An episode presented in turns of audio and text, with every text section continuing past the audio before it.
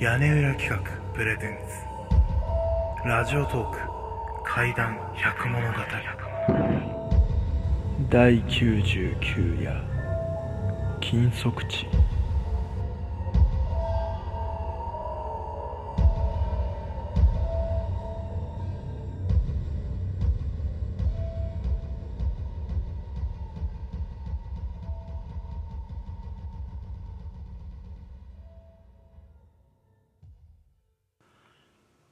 私の住む地域には決して足を踏み入れてはいけない森がある。人によっては人食い森や神隠しの森と呼ばれておりその名の通り森に入ってしまったが最後二度とその人が帰ってくることはないのだとか。事実一例としてここに入った3人の児童が行方不明となり総勢100名での大捜索が行われたが手がかり一つ見つからず結局捜査は打ち切られてしまった。それからさまざまな説や噂話が世間を飛び交った。熊に襲われた。森の中で何者かにさらわれた。神隠しにあった。など現実的なものから非現実的なものまで様々あった。しかしどれもこれも納得のいくものはなく例えば熊などに襲われたのであれば痕跡は必ず残るはずだしではさらわれたのかというとこれも違うようだった。当時捜索には警察犬も用いられていたが反応を示すことはなかったという。では残る説は非現実的なものとなる。あいにく私は幽霊や超常現象といったものは信じないのだがこうまで完璧に消えたとなると信じざるを得ないのかもしれない。そんないわくつきの森へと今晩友人たちと行くことになった。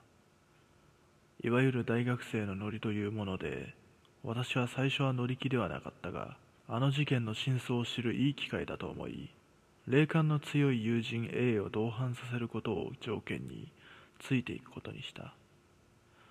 夜の11時辺りは真っ暗で不気味なことに物音一つ聞こえずまるでここの空間だけ時間が止まっているようだった。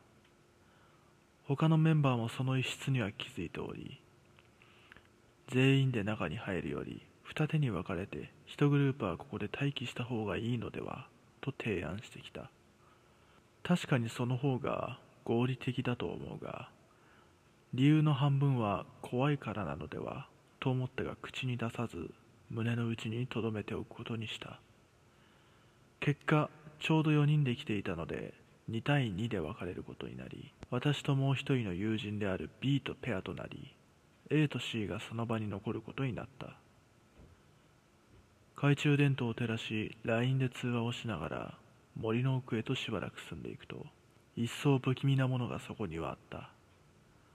誰が何のために置いたのかわからないがお札が貼られているかかしが至る所に設置されていたのだ。なあなんか知んないけどさかかしが置いてあるんだけど畑も何もないのにおかしくね？しかも結構な数。かかし？何それ怖っ。ねえ A 君かかしだって。もしもし？B それ以上奥に行かないですぐに引き返して。なんで？まだ奥に行けそうだけど。いいから。理由は後で説明する。今すぐそこを離れるんだ。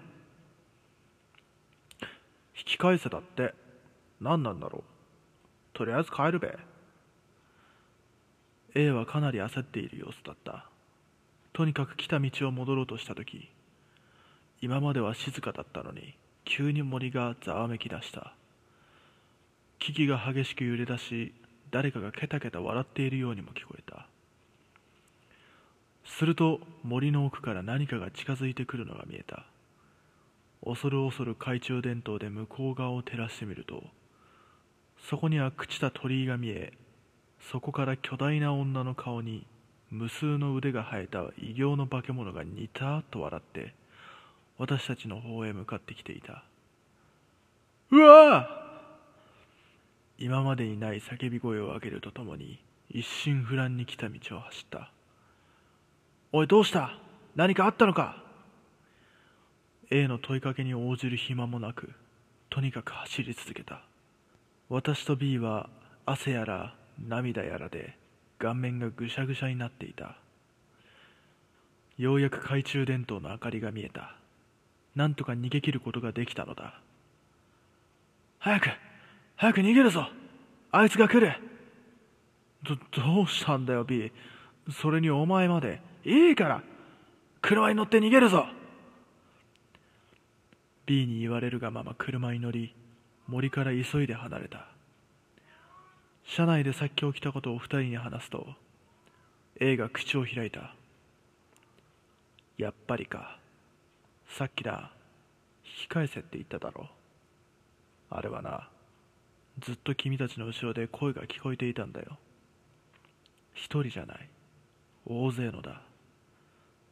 それでひときわ大きい女性の声で君らの名前を呼んでたんだ。あのままあそこにいたらきっと持っていかれてただろう。ええあれは何なんだ？この世のものではなかったぞ。さあ見当もつかない。が間違いなく森に入った人が次々消えていったのはそれが原因だろうな。鳥肌と冷や汗が止まらない現実でこんなことが起こるなんて思いもしなかった。後日隣の県にある大きな神社へ念のためお祓いに向かった。